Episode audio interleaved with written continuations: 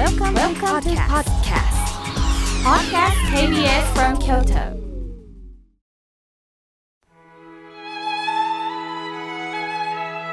改めまして僧侶の河村明慶です今日の法話のテーマは苦しみから見えてくるものについてお話しいたします7月1日は小豆バーの日ですまあ、井村屋さんといえば小豆バー発売50周年を迎え大阪東京名古屋で小豆バーの無料配布があるんですまあ大阪では11時、13時、15時と配られるそうで、まあ詳しい場所は井村屋さんのホームページをお尋ねください。そしてもう一つ今日は心の日だそうです。1998年に日本精神科看護協会が精神疾患や精神に障害のある人に対する正しい理解とすべての人に心の健康の大切さを考えてもらうということで制定されました。あの人は心の病気だからと言ってしまったり言われたことのある方もいるでしょう。しかし心の病気これは他人事ではないんです。自分がいつそうなるかわからないんです。私は心のバランスを壊した状態が心の病気だと思っています。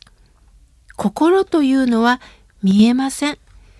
風邪であれば咳などするそんな症状が出て、まあ、周囲に気づいてもらってああ風邪かなと思うんですけれどもやはり心というのはどれだけストレスがかかっても周りからは見えづらいっていうのがありますよね。また自分でもなかなか自覚できない。仮に自覚しても人に言いにくいっていうのがあると思うんです。しんどい。それは私だけではない。それをぜひ知ってほしい。そしてみんなもそういうきっかけがあればいつでも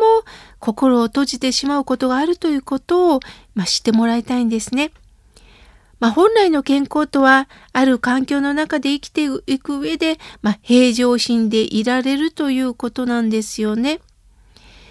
体であったら、まあ、お医者さんから正常ですねって言われるとほっとしますよね。心の場合だったら、まあ、落ち着いてるということにもなります。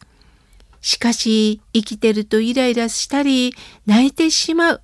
心が不安定になるということがあります。まあ、それは環境の中で生きている私たちはもう本当に日によって、時間によって気分が変わってくるんですよね。皆さんと確認したいのは、一人一人、その出来事、また置かれてる環境が違うということを理解していかないといけないと思います。また、栄養や睡眠不足が続くと免疫力が低下して、まあ、風邪をひきやすくなるように私たちもやはり心の栄養が取れないと病になりやすくなります。例えば、五月病っていうのがありますよね。新入社員や学生、または転勤した方が体調を崩す時期、そしてその新生活の緊張感が一時的に、まあ、集中力を高めている場合はまだ病になりにくいんですが、慣れた頃にいよいよ心のバランスが乱れてしまう。今度はゴールデンウィークや夏休みの後も環境が変わることでバランスが崩れてしまう。ましてや、このコロナ禍では、やはり外に出ることがなかなかできなかったすると、まあ在宅を強いられるんですよね。リモートでの会話も増えたでしょう。すると、精神的にストレスを抱える方も増えたと思います。では、どうしたら心の健康を保つことができるんでしょうか？やはり、睡眠、食事、適度な運動に尽きると私は思っています。はっきり言って心の問題に向き合う僧侶も心の病になることあるんですよ。お寺の維持、御門徒や家族との関係、また体調が優れず悩んでおられる僧侶はおられます。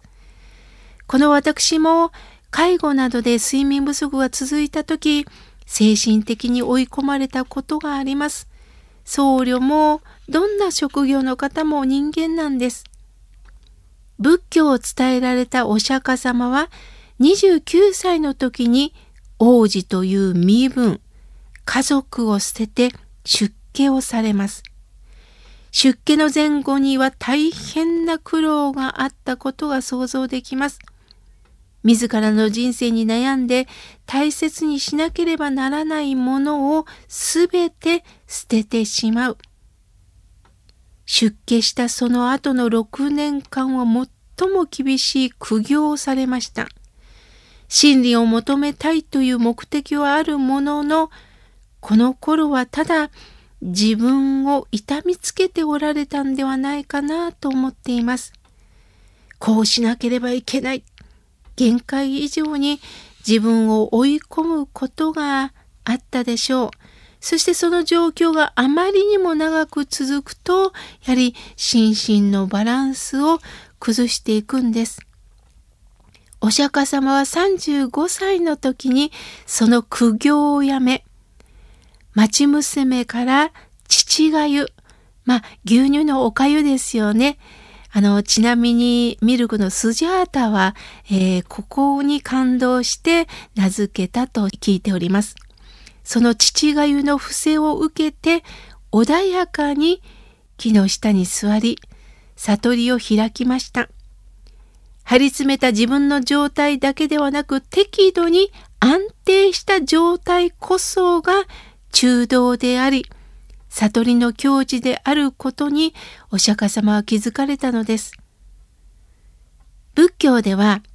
悩む時間が大切ですよと教えてくれます。頑張るということは努力を積み重ねることです。壁にぶち当たり苦しむ出口の見えないトンネルの中をさまよう状態になるということも実は大切なんです。このことで私は今悩んでるんだと自分で気づけたらいいんですよね。しかしこんな苦しい時間には何の意味もないと感じて焦ってしまうと心に余裕がなくなってしまいます。そうではなくってこの苦しむことにも大切なメッセージが込まれていることにちょっと気づくかっていうことです。芸術家やアーティストもうつ病に苦しみながら、そして結果、素晴らしい作品を作っておられる方はおられますよね。そこには苦しみから見えてくるものがあったからなんだと思っています。親鸞上人という僧侶は20年間修行なさいました。比叡山をいよいよ降りるという決断をした時にはまだまだ悩まれたと思います。なぜなら法然上人のお話を聞いてたんですけどすぐ行くことはせずに六角堂に100日間参籠されるんです。一人っきりになって仏様と対話をなさるんです。この対話をする時間というのもものすごく私は大切だと思っています。そして参籠を始めて95日目の朝に夢のお告げでいよいよ方向転換したんです。法然上人に会いに行かれました。これが大切なんですよね。悩む時間があったからこそいよいよ視点を変えることができたんですね。辛い時、誰かと会話をしていきましょう。一人でもいいんです。誰かと会話をする。もちろん、直接会話ができなくっても、亡くなったお父さんやお母さん、子供さん、大切なお友達と仏さんを目の前にして会話をするのもいいですよね。私であれば毎日お経をいただきながら阿弥陀如来と会話をしています。なんだかほっとするんですよね。そういった自分の胸の何かこう、使えてるものを吐き出してみましょう。あなたの辛さをそっと阿弥陀さんは引き受けてくださるんですよ。今日は苦しみから見えてくるものについてお話しいたしました。